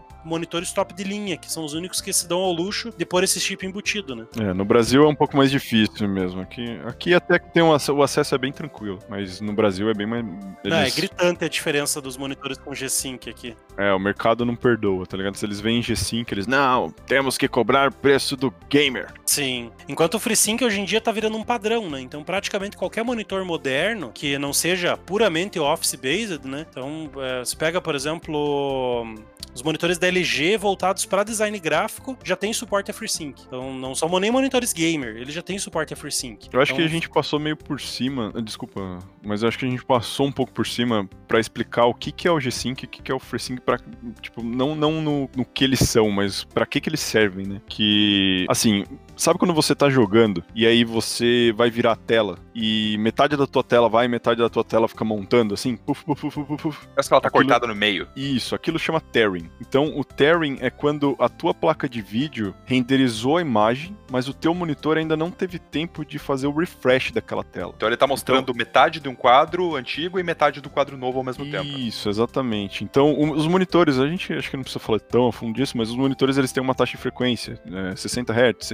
120 Hz, 144 Hz, é, 165, 240, já, já tá em 320 hoje. Nossa. certo? Então, se a placa de vídeo estiver renderizando de uma maneira muito mais rápida que o monitor, esse tearing vai ficar muito evidente. Você vai ficar jogando e você vai ficar vendo aquela coisa cortada no meio o tempo inteiro. Então, o G5 e o FreeSync, eles fazem uma taxa de atualização variável. Ao ponto que tua placa está renderizando e ela sabe que teu monitor ainda não está pronto, ela não vai mandar a imagem pro monitor ainda. E aí o que que causa? Causa um lagzinho, porque como a placa já renderizou e o monitor ainda não, eles têm que adaptar esse tempo de atualização. Então, uns milissegundos ali você vai acabar perdendo. Então, o G5 e o FreeSync, eles meio que tentam fazer com que isso acabe. Com essa, que esse tearing suma e que a placa de vídeo seja capaz de renderizar a tela para você numa tela inteira. E aí E, entra e sem todo... ter o input lag do V-Sync, né? Exatamente. O V5, ele, se você falar assim pra placa, ah, eu quero 60 Hz por segundo, e a placa tá renderizando 360 Hz por segundo, cara, você tá perdendo 300 imagens que você poderia estar vendo ali. E isso pra quem, principalmente pra um jogo competitivo, tá?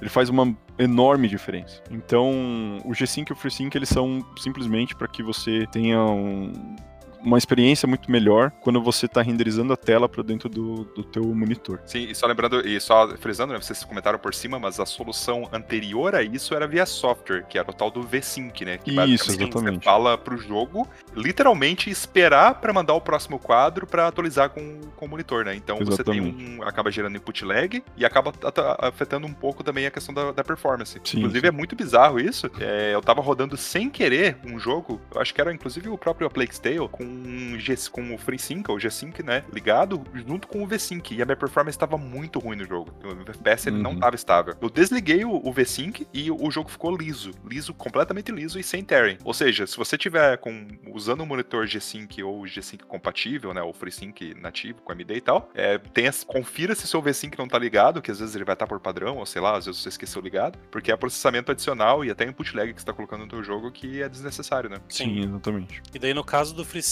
eh, a placa de vídeo literalmente manda o monitor alterar a taxa de atualização. Então, se eu tô produzindo 39 quadros por segundo, eu mando o monitor se atualizar 39 vezes. Então, eu tô Uhum. produzindo 70, eu mando ele se atualizar 70. Então, isso permite que você não precise ficar sincronizando, né? Em vez de fazer a placa de vídeo esperar o monitor, você faz o monitor casar com a placa de vídeo. E daí, isso tira o input lag, né? Por isso que o G5 ele, ele acaba sendo um pouco mais caro, mas ele tem suas vantagens, né? Vamos dizer assim. Ele é, ele é mais caro, eu diria que no Brasil. Aqui, aqui na América do Norte, cara, é um pouco. Assim, é bem pouca diferença, sabe? Tipo, 50 dólares de diferença você consegue pegar um monitor com G5. O que eu vi é que, assim, os monitores generalistas é muito mais fácil você comprar é um que tenha suporte a FreeSync. Sim, Você sim. tá comprando qualquer monitor que tenha uma, uma, uma finalidade de games, eu acho que todos eles vão ter G-Sync nativo. É que aqui no Brasil, o que vocês escancaram como monitor gamer, pra nós é high-end, né? Então, Sim, a gente tem sim. toda uma linha, o que vocês chamam de low ou generalista, aqui a gente chama de gamer. Então, É, bem- existe o gamer high-end, que é aí o que começa a ser a linha gamer de vocês, né? É. Então, Aqui, aqui é um. uma é- diferença de realidade muito grande aí quando a gente fala, principalmente em monitores, acho que é muito gritante a diferença. É, bem gritante mesmo, cara. Passei pelo trauma de trocar de monitor recentemente, assim, é algo que eu não recomendo a ninguém. É, Olhar os preços fora e olhar os preços dentro do Brasil é realmente traumatizante. Pois é. Só pra gente fechar, que você falou que era bom a gente comentar também, o que que é o tal do Sam? Então, o Sam Ah, é, o é irmão. o amigo do Frodo, né? Eu ia dizer que é o irmão do Dean, né? Do Supernatural, a série que acabou. Que é do Game of Thrones também, né? Tem, tem o Também. Samwise, mas ele é muito inteligente. Então, o Sam, ele é uma. que bosta. É só pra fechar, né? A gente tava falando da América do Norte aqui, tem o Uncle Sam também, né? Ah, também, também. Tem. Tá meio em combate. Então, o SAM é o Smart Access Memory, né? Ele é uma tecnologia que a AMD lançou junto com as RX 6000, é, que tecnicamente ela consegue, ela permite que o processador acesse toda a memória de vídeo. É, aí você pergunta, já não era assim? Então, não. Ah, Não. Tecnicamente, lá pelos meados daquela época, a gente tava falando das placas com 32, 64 MB de memória, estipulou-se um padrão que os processadores podiam acessar até 256 MB de memória. E esse padrão era seguido até hoje. Então significa que toda vez que o processador precisava fazer uma operação na memória de vídeo, ou seja, pegar uma textura da RAM e colocar lá dentro, alterar alguma coisa lá dentro, dar uma ordem para a placa, ele teria que fazer 256 por 256 MB. E isso é tecnicamente inviável em certos casos. E o que a AMD fez, como ela é a única fabricante que fabrica processadores e placas de vídeo, ela simplesmente utilizou uma especificação do PCI Express chamada Resizable Bar, que já existe, só não era utilizada, e lançou essa tecnologia dela chamada SAM. Mas ela já falou que, como a AMD, fabricante de processadores, eles vão trabalhar junto com a Nvidia para dar suporte ao SAM, ao Resizable Bar, nas placas da Nvidia. E como a AMD Radeon, fabricante de placa de vídeo, eles vão trabalhar com a Intel para dar suporte ao Resizable Bar na Intel também. É. Ah, Então, então, eles vão fazer uma parceria, então. Isso. Não é nem que é uma parceria, né? Vamos dizer assim. É porque, teoricamente, isso tá dentro da definição do que é o PCI Express 4.0. Exatamente. Então, que- eles, eles simplesmente implementaram isso. Então, se a Intel tiver o PCI 4.0, assim, eles, eles sempre podem bloquear por software, é, ou por driver, né? O driver da placa de vídeo, ou o driver da placa-mãe, qualquer que seja o driver que faz a comunicação. Mas eles já disseram que realmente eles vão, vão trabalhar junto, até porque eles têm interesse, certo? Eles têm interesse que a pessoa tenha. Ah, a galera quer ter um, um processador Intel porque ela tem mais interesse no processador Intel. Tudo bem, desde que você tenha a placa de vídeo AMD. E vice-versa pro, pro CPU da, da AMD com placa de vídeo da, da NVIDIA. Mas isso tá dentro do, do PCI Express 4.0. Então, uma coisa que é importante salientar é que somente os Ryzen novos, que são a série 5000, que saiu, saiu agora, se você conseguir comprar, parabéns, você tem a mesma chance de comprar isso, enquanto você tem de ganhar na loteria, mas você, você pode usar com as placas da AMD. É, só que só pra série 5000, certo? Nesse caso, é, eu li algumas notícias mais antigas a respeito disso, mas eu vi algumas notícias mais novas que a série 3000, 2000 e 1000 vão ter suporte ao Resizable Bar também. Então, Mas ain- ainda do não é tá batido o martelo, Ryzen? sabe? Mas eles não têm. É, só se eles liberarem suporte a, 4. pon- a PCI Express 4.0, porque não tem como. Eles vão conseguir fazer isso. Na verdade, o grande problema não é nem o PC Express 4.0. Se eu não me engano, essa especificação do Resizable Bar já existe na 3.0. Ah, tá. É, se existe na Mas- 3.0, eles conseguem. Daí surgiu essa, essa notícia de que eles não teriam suporte porque existe uma instrução específica de processador lá que é só implementado nos Ryzen 5000, que é específica para usar o Resizable Bar. Entendi. Mas parece que assim, o ganho de performance do uso do Resizable Bar com a AMD Ryzen 5000 vai ser superior a um AMD Ryzen 3000 ou inferior. Ah, mas não tá. significa que eles não vão ter suporte. É, por enquanto Então- eles não têm, por enquanto é só pro 5. Eu vi testes que o pessoal tava conseguindo rodar os 3000 com o Resizable Bar com Ah, a BIOS é? atualizada em B550. Ah, tá. Bom, pode ser. É, mas mesmo assim, isso significa que, assim, daqui pra frente vai ser uma vantagem que é- hoje ela tem, é, é um ganho ali de 5. Tem jogo que é 5%, tem jogo que é 10%, tem jogo que é 9%, tem jogo que é 1%, tem jogo que ela perde. A maior parte Então- dos jogos não deu diferença, mas o É. Assassin's Creed Valhalla acho que foi em torno de 12% a diferença. Até porque ele é totalmente CPU bound, né? Ele, Aham. Os jogos da Ubisoft em geral, eles são muito dependentes de CPU, então qualquer ganho de CPU é excelente. Sim. Mas, assim, eu acho que o Sam, ele é muito bom, mas ele vai ser algo que vai ser temporário o ganho pras, pras AMD, né? Logo vai ele virar vai padrão, acabar. né? Isso, ele vai acabar vindo pra todo mundo. Então, mas é um negócio bem legal, um negócio que, meu, tecnologia, né? O processador podendo usar uma memória de cache de, sei lá, 24 GB. Então é Sim. absurdo. O que eu acho interessante disso é justamente que a gente tem ele desde o PCI Express. Eu não tenho certeza se é do 3 ou é do 2, mas eu sei que é uma, é uma tecnologia antiga que a gente tem já no PCI Express esse acesso. Só que ele nunca foi implementado porque ele dependia da colaboração entre fabricantes de CPU e fabricantes de Hum, GPU. Que e coisa, né? dificilmente a Intel ia falar com a AMD pedindo para integrar uma coisa dessas, né? Hum. Porque elas são concorrentes. Então teria que partir da AMD. Naturalmente, por uma questão do mercado, teria que partir dela isso. E é legal que finalmente partiu, né? E Sim, sim. eh, aí acho que é uma inovação que os próximos jogos já podem começar a utilizar. E é uma coisa que, se eu não me engano, os consoles já faziam. Então, inclusive, uma das grandes vantagens que os consoles tinham era isso, né? Esse nível de acesso. Pois é, cara, eu tava, eu tava ouvindo que. Eu não sei qual foi, acho que foi a Naughty Dog. Eles tiveram que rever. Foi a Naughty Dog? Não sei. Alguma empresa que trabalhava com a Sony teve que rever como que eles faziam a leitura do- dos jogos. Porque os consoles novos eles estão tão rápidos que eles tiveram que tirar um monte de eh, tela de loading que eles faziam antes pra carregar o jogo, tela de loading é, falsa, assim, né? Vamos dizer Sim. eles tiveram que tirar porque o jogo carregava e a tela de load não tinha terminado ainda. Então o jogo começava a rolar, tipo, começava a rolar a cena, cena atrás do, da tela de loading e o, o negócio confundia inteiro. Mas foi bem legal ver que o console finalmente tá chegando numa, Mas daí, num ponto que corrija se eu estiver errado, mas eu acho que tem muita influência do- dos SSDs no consoles, no caso, não? Sim, sim, isso, dos SSDs. Mas, mas caso, é né, justamente do- porque do os. SSDs do console são PCI Express 4.0, né? Sim. Que é uma tecnologia que ela tá popularizando antes nos consoles do que no PC. Então, É, se eu já tenho a- Você já tem? Olha só. Né, Ah, esse povo Mas fala eu do só Brasil tenho. é outra história. Não, mas eu só tenho porque tá, eu não sei o que aconteceu. Eu acho que deu um bug no, no site. Nada, deu um bug, cara, no site da Amazon. Eu paguei metade do preço que o, que o negócio tá hoje. Eu acho que foi bug. Olha só. O- É, Mas então, o PCI Express 4.0 ele serve tanto para placa de vídeo quanto para os SSDs, né? E, É. assim, ele, ele acabou trazendo uma largura de banda muito grande que as placas de vídeo não utilizam tanto. Então, se for ver, a diferença de desempenho de uma placa de vídeo topo de linha em 3 ou 4.0 é, é ínfima. É, enfim, Mas pros NVMEs foi gritante a diferença. Porque... Sabe o que é engraçado? Os jogos pouco se, pouco se beneficiam de um de um SSD 4.0, tá ligado? Tipo, a única coisa que você ganha é pra você transferir arquivos muito grandes e os jogos não fazem transferência de arquivos enormes. Mas até ser... algum tempo atrás falava-se isso do, do- dos HDs também, né? É. Ah, não vale a pena você colocar um jogo no SSD porque os jogos não utilizam o SSD. E É, na verdade dia, era porque era muito caro também, né?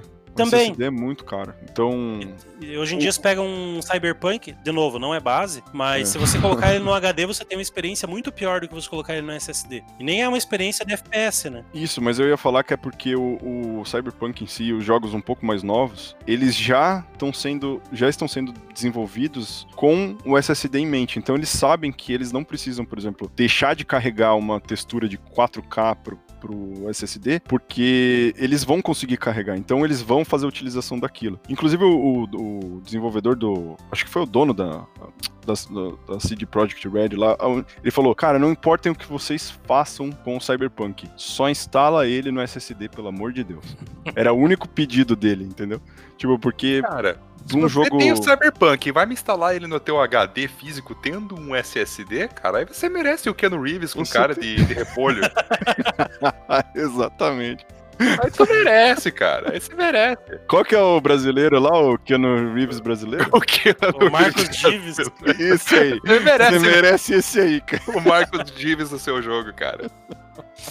Pô, mas é, é aí, é aí que eu acho que entra mais ou menos a mesma história do Ray Tracing, né? Da mesma forma como o Ray Tracing era uma tecnologia tida como luxo e os desenvolvedores ainda precisavam ter artifícios de rasterização para simular reflexo, sombra, e agora com o advento dos consoles, ah, vai popularizar a ponto de que os desenvolvedores vão parar de entregar qualidade na rasterização e começar a utilizar o Ray Tracing para fazer isso. Da mesma forma, eu vejo que os jogos cada vez mais vão deixar de pensar em como pré-carregar texturas, pré-carregar coisas e vão começar a capar o jogo para quem utilizar ele num HD mais lento. Exatamente. Justamente porque os consoles vão ter um SSD extremamente rápido. Né? Só pra me corrigir que é, o SSD, na verdade, ele faz diferença, só que ele faz muito mais diferença pra jogos mundo aberto. É por isso que o Cyberpunk gosta tanto do SSD. Exatamente. Fechou? Fechou. E é isso aí, valeu, meninos. Obrigado por, por bater esse papo muito louco aqui, falando sobre vários números aqui que não faz sentido nenhum. Tem que tatuar no meu braço Cara, pra entender esse monte de número aí e tal, mas uma hora faz sentido. Uma hora vai fazer sentido aí no seu, É. no seu setup. E você, querido ouvinte, quando você finalmente conseguir comprar essas placas daqui uns dois anos, é, lembre de ouvir esse episódio aí, né? Pra ter uns, ter uns números certinhos aí, né? Do que, que você tá conseguindo rodar no seu setup aí, né? Eu ia falar que se você ouviu tudo, parabéns, você é um campeão, porque eu provavelmente já não vou estar entendendo aos 20 minutos quando eu for ouvir de novo esse podcast. Cara, eu gravei esse podcast, eu não ouvi ele inteiro, eu dormi, dormi no meio dele, acordei de volta.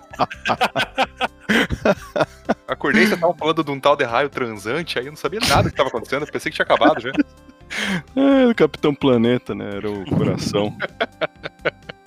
Ai, ai. Isso aí, valeu, Menino Clássicos, por gravar com a gente aí. Valeu, obrigado o convite e fico à disposição aí para qualquer outra conversa sobre números que não fazem sentido ou sobre siglas e letras que ninguém entende e ninguém liga. Falando sobre coisas que ninguém entende, ninguém liga e coisas que não fazem sentido, dá pra falar sobre o podtag também, né? Quer fazer um jabazinho do podtag? Exatamente. Então, pro, pro ouvinte aí que além de usar o PC para games, também curte um desenvolvimento ou é da área de TI, é, eu sou host no PodTag, inclusive podcast que já teve como hosts o Everton e o Gilberto. Eu, assim, convido você a ouvir lá nossos episódios, gente bate um papo bem legal sobre tecnologia, bem nesse nível de descontração aí também. E assim, posso dizer que é mais simples entender programação do que entender essas placas que a gente acabou de falar. É verdade, cara. Eu gravei o podcast do. Eu gravei o podtag do Canadá. Se você tem dúvidas como chegar ao Canadá, não ouça ele, porque eu não expliquei nada. não, mentira, ouve lá, tá bem legal. Não, pior que tá legal. Curling, né? né? Você É. falou sobre curling bastante nesse episódio. Eu falei, nossa, até hoje é o trend topic aqui. Final de ano é curly na veia, cara. O gelinho lá, caixa. Ouçam o podtag, acompanhem lá, acho que vocês estão voltando agora com a temporada nova, só Isso. Só quero deixar minha nota de indignação aí, porque, né, depois que aquele, aquele o- a geração antiga de host saiu, o podtag decaiu um pouco, né? Tinha aquele, aquele tal de Everton que gravava com vocês aí. depois que ele saiu, o negócio ficou. começou a decair, sabe? O, o tal de Não é Everton nada, ele e de ouvir. aparece lá falar de um tal de gamers, ou agora um tal de barra de vida aí, né? Parou até de ouvir. Que é isso. Isso aí, valeu. Sinta-se à vontade pra sempre quiser bater um papo com a gente aí. Vamos gravar sobre Zelda, vamos gravar sobre PC Game, vamos gravar sobre né, qualquer coisa que você queira, que queira compartilhar o seu conhecimento com a galera aí. E acompanhe, conversa com o Classes também no nosso Discord. O Classes tá lá, aí, bem isso aí. ativo, conversando com todo mundo. Falando sobre isso, o PodTag também tem um Discord, né? A gente pode fazer um. Deixa o convite aberto pra Exatamente. vocês também aí, né? Quer aprender mais programação? Já que você vai instalar o Discord para acessar o barra de vida, também entra no servidor do, do PodTag lá e bate um papo com a gente. bate um papo também sobre série, filme, livro, além de tecnologia também. Deixa as duas comunidades aí, vão batendo um papo. Isso aí. A especialidade do Discord do Barra de Vida é divulgar jogo grátis. A especialidade do Discord do PodTag é divulgar vaga de emprego. Que o que aparece vaga de emprego lá, deixa. Porra. Isso é bom, isso é bom, cara. Isso aí, Vamos valeu, virar jacaré. Puta, bicho, você me quebrou agora. Valeu, meninos. Valeu, valeu, queridos ouvintes, por acompanhar a gente nesse episódio aí cheio de números que não fazem sentido nenhum, mas que são legais a gente debater e teorizar sobre. E acompanha a gente, né? Top próximos episódios e acompanha a gente nesse ano que vai estar cheio de novidades aí no podcast também. Então, valeu, valeu todo mundo. Até o próximo episódio. Tchau, tchau. Aquele abraço. Adeus. Falou.